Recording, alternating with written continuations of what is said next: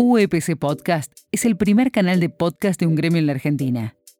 Iniciamos este ciclo de encuentros con dirigentes que son referencia para nosotros.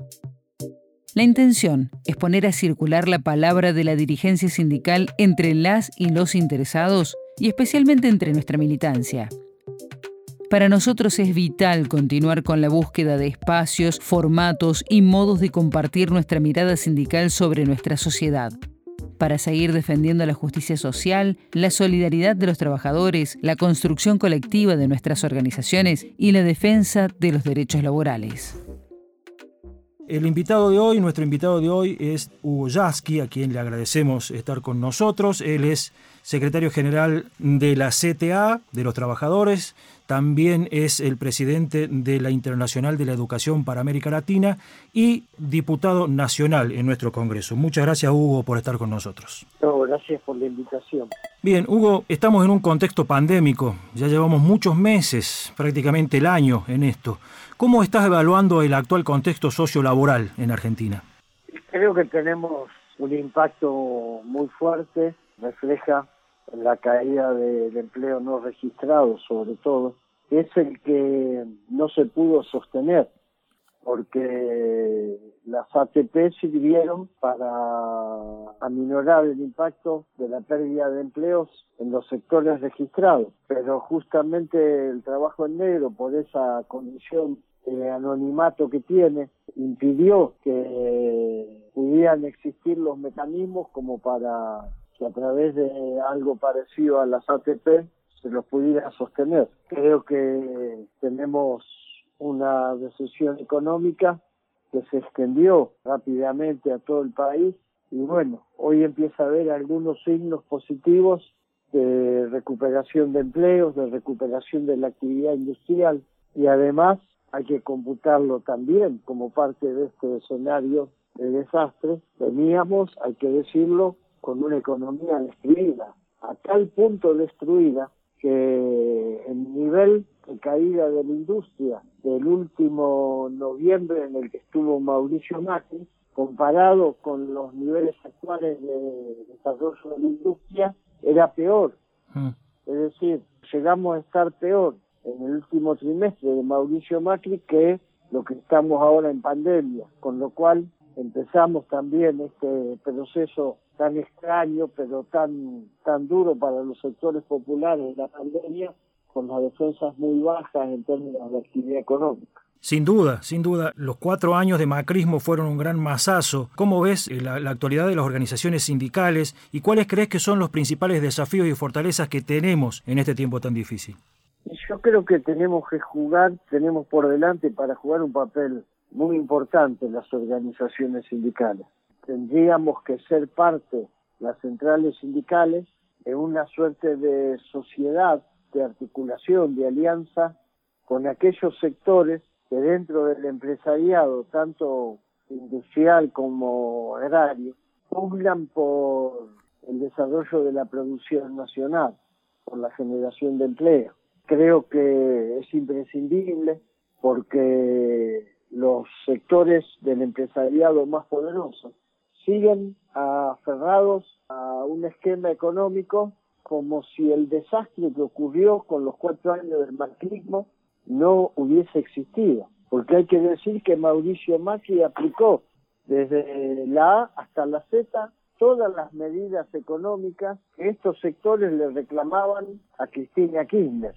Y el país se endeudó, perdió capacidad de actividad industrial, tuvo una crisis fenomenal de inflación, al mismo tiempo tuvo recesión, es decir, se combinaron todos los males y hoy estos sectores empresarios poderosos se muestran hostiles al gobierno, algunos alientan jugadas especulativas, corridas cambiarias, todo con el objetivo de que el gobierno les muestre cuál es el plan que tiene, les devuelva la confianza. Ellos dicen, los grandes grupos empresarios, me refiero a ERA, a un sector muy poderoso de la UNIA, a la Cámara de Comercio, todos esos sectores reclaman airadamente que el gobierno reponga las mismas políticas que tenía Mauricio Macri. y no se hacen cargo de que se gobernó con la partitura de ellos y fue un desastre, de que quedamos endeudados en una recesión.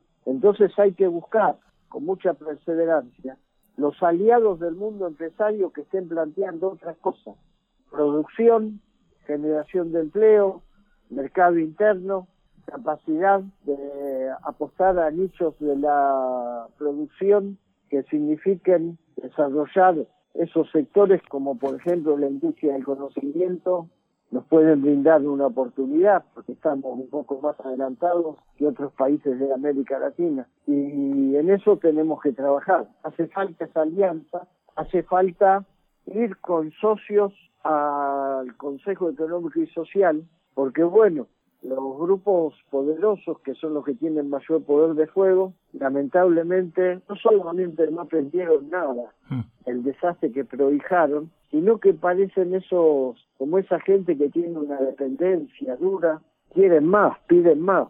Evidentemente, hay que decirlo, han ganado mucho a costa de la destrucción del aparato productivo, a costa del endeudamiento, han ganado mucho, pero tendrían que darse cuenta de que de todas formas no es sustentable.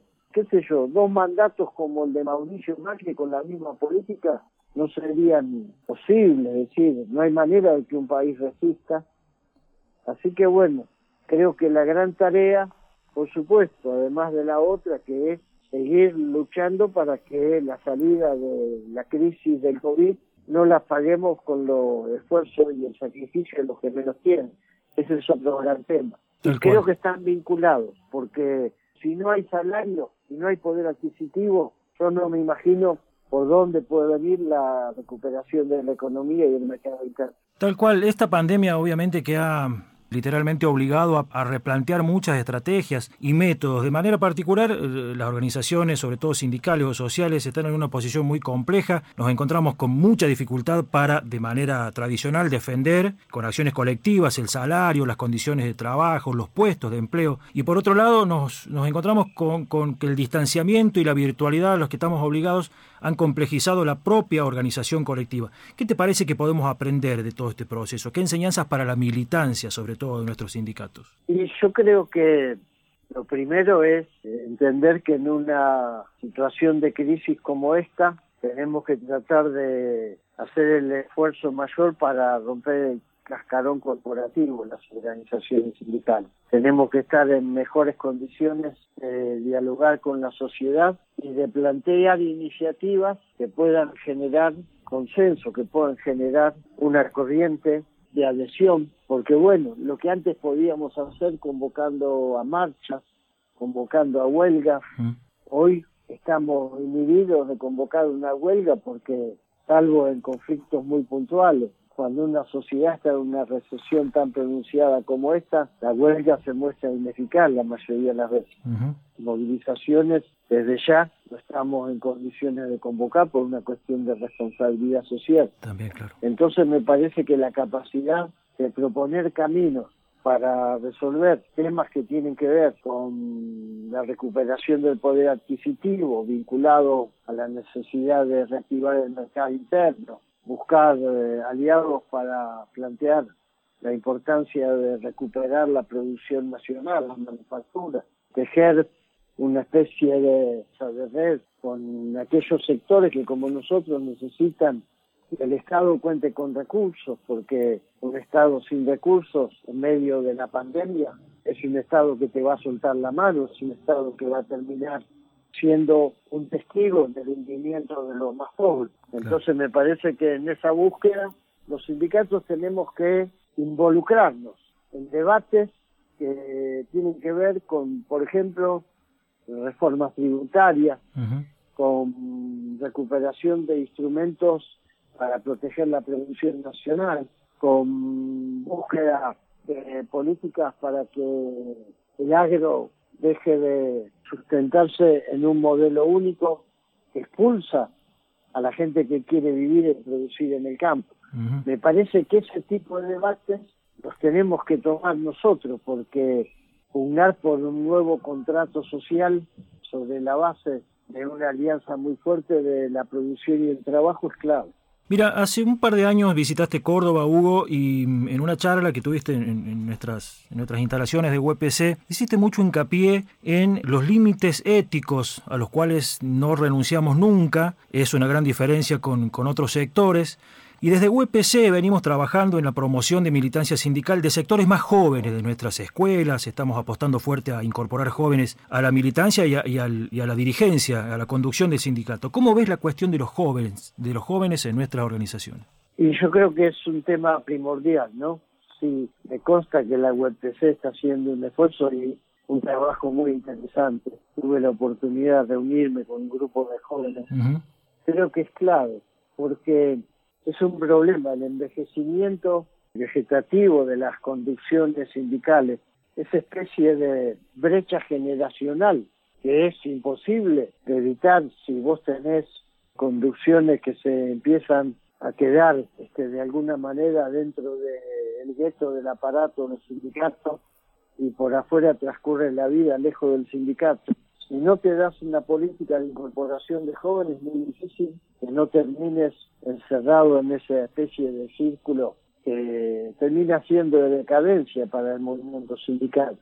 Y yo te digo que lo veo en otros países de América Latina con mucha preocupación, porque los jóvenes empiezan a dejar de participar en la vida de los sindicatos. Claro porque se sienten ajenos a ella, porque muchas veces los sindicatos caen como en una suerte de estado vegetativo, ¿viste? Sí. Sobreviven los aparatos, pero pierden vida. Y me parece muy importante la incorporación de los jóvenes. Nosotros tenemos a favor que en la Argentina la juventud revalorizó la participación en la política, que tenemos un movimiento de mujeres muy potente, muy potente, que además se potenció mucho más con las generaciones jóvenes de mujeres que participan, que debaten. Son como nutrientes de los que nos tenemos, en el buen sentido lo digo, que aprovechar también, porque al haber una juventud que valoriza la política, al haber una juventud que se identifica con las opciones de avance, de transformación. Eh, vos fijate, la última elección nacional en la que triunfa el Frente de Todos, el voto juvenil masivamente fue justamente la apuesta por la transformación y la recuperación de bandera social. Los jóvenes votaron mayoritariamente al Frente de Todos y la gente más grande, la tercera edad particularmente, votó la propuesta conservadora. Y eso habla bien del lugar que ocupan los jóvenes y nos habla de que hay una oportunidad. Por eso es tan importante tener iniciativa, porque bueno, cuando el cardumen está, hay que construir la red para que ese cardumen lo podemos incorporar. El, consumo de información, que es una gran diferencia, un gran distintivo de, sobre todo los jóvenes de hoy, las jóvenes de hoy, hacen que esto sea un aspecto muy a tomar en cuenta. La comunicación, que está tan diversificada y que obviamente hoy es un, sinnúmero de medios de comunicación, ya no los tradicionales solamente, por los cuales se informa la sociedad en general, los jóvenes en particular. ¿Cómo estás viendo la comunicación, no solamente la, la que el gobierno gobierno o, el poder político está llevando adelante, sino en general? Desde las organizaciones vamos a tener que empezar a poner mucho esfuerzo en esto que están haciendo ustedes. Por ejemplo, este formato en el que estamos ahora comunicando. Es un formato que lo usan particularmente los jóvenes. Y a mí me parece que tenemos que empezar a cambiar, no que a veces de pronto muchachos necesitamos publicar una solicitada.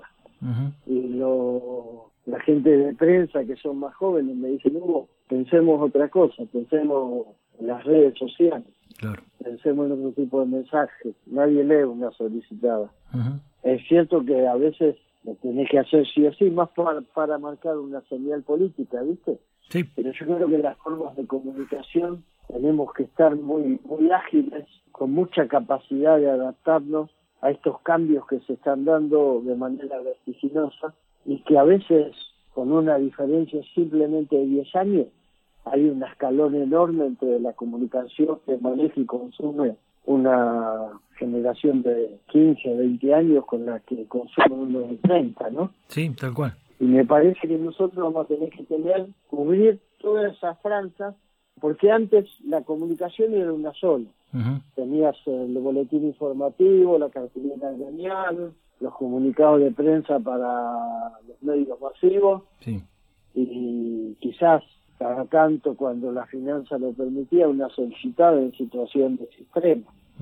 Hoy tenés que tener una variedad de instrumentos, de modos de llegar con la información y sobre todo una repentización también de la información, porque los tiempos que nosotros manejábamos hace 15, 20 años no tienen nada que ver con los actuales. ¿no? claro. En tiempo real suceden las cosas y aparece la información y los sindicatos tienen que desarrollar la misma capacidad. Si no, cuando vos informás, ya es noticia vieja, ya es papel de diario para embordarlo. Claro. el desafío es mantener visible las reivindicaciones y, la agenda propia, ¿no? Claro, mantener visible nuestra capacidad, además, de ser interlocutores de los gobiernos. Mm. Porque el movimiento sindical en la Argentina sigue teniendo presencia, sigue siendo fuerte, y hay que tratar, evitar entremos en una situación de ocaso que nos convirtamos, viste, en esos jarrones chinos que ocupan mucho lugar, pero que no sirven para nada, viste, que terminan siendo molestos al paso. Creo que tenemos que tratar de seguir manteniendo la parte vital de la organización sindical, que es ser este, representación de los intereses de los trabajadores, pero con un diálogo muy fuerte, y vuelta con otros sectores y, en general con la sociedad. Si no somos, vamos a ser interlocutores del gobierno, de los gobiernos, porque hay gobiernos a los que le interesa escuchar la palabra de los sindicatos, hay otros que están tratando de que esa palabra se desautorice o pierda escucha o pierda conexión porque pretenden que los sindicatos son un estorbo. Eh, y lo estamos viendo en distintas provincias de nuestro país con muchas preocupaciones. Sí, en Latinoamérica también se ve, se ve claramente eso y los movimientos que hay. ¿no? Y están aprovechando además la inmovilización para meter medidas durísimas que en otro momento quizás si hubiesen podido resistir y que ahora te encuentran con la defensa baja. Tal cual. Porque si, si movilizás masivamente sos un irresponsable social y si no lo haces te pasan por arriba. Si bien ya mencionaste algunas líneas, ¿cuáles te parece que son los temas centrales para trabajar en una agenda pública de las y los trabajadores? Y particularmente, ¿qué políticas públicas te parece que es necesario impulsar en el corto y mediano plazo en el país? Y yo creo que nosotros, después de la lección que nos deja la pandemia, está claro que necesitamos estados en condiciones de hacer manejable, hacer sustentable la vida de los ciudadanos en el plano de la salud, donde la el desmantelamiento de los sistemas de salud fue letal mm. en todos los países, el número de muertos, la gente muriéndose en la casa porque no había terapia intensiva que aguantara, no había guardia que aguantara, primera lección, la receta neoliberal del Estado mínimo, hay que hacer un bollito y tirarlo al tacho de la basura. Necesitamos un Estado que esté en condiciones de garantizar políticas de salud, políticas medioambientales. Todo el desastre que estamos viendo También. de lograr incendios y usted lo ha parecido de manera particular. Sí. Eso no puede seguir esperando. El COVID-19 también tiene que ver con el colapso medioambiental pero además los incendios, los huracanes terribles que hemos visto en Centroamérica, bueno, este, todo eso también tiene que ser parte de la política pública. Acabamos de votar dos leyes, la ley del fuego y la ley para hacer obligatoria en materia de formación la política de instrucción medioambiental en el sector público, en todo el sector público, en todos los poderes públicos. Eso creo que es clave. Y después los otros temas, educación, creo que el tema de la conectividad, ese era un tema que aparentemente era un tema del mercado, digamos, entre comillas. Eh, hoy sabemos que donde hay pobreza no hay conectividad porque no es negocio para nadie que tenga una empresa privada. Ese es un tema que hay que tomarlo del Estado, porque vamos a un sistema híbrido, mixto, donde la educación va a ser presencial y va a ser a través de, las vías digitales. Claro. ese es otro gran tema. La conectividad va a ser motivo de inclusión o exclusión en su en su en contrario, ¿no? Absolutamente, en términos brutales y, absolutos. El terreno que ganamos con la extensión de la obligatoriedad, si no resolvemos el tema de la conectividad, en poco tiempo lo perdemos, porque la exclusión ya no va a ser por si la escuela es obligatoria o no, si hay escuela pública o no. El tema es que si llegás al ciclo lectivo, que no siempre va a ser presencial a partir de ahora. Y el otro tema, el tema de discusión de política para la asignación y distribución de recursos. la discusión del aporte solidario y la gran fortuna, si de algo sirvió fue para poner luz en un tema que estaba siempre en la sombra. Tenemos un sistema tributario arcaico e injusto. Tiene que empezar a pagar más lo que más tiene. Creo que forma parte eso también de la agenda que viene. Perfecto. Hugo, además está agradecerte nuevamente tu tiempo y tus reflexiones y esperamos estar en contacto próximamente. Bueno, un saludo para usted y lo felicito por esta iniciativa y gracias por estar siendo de los primeros con esto. UEPC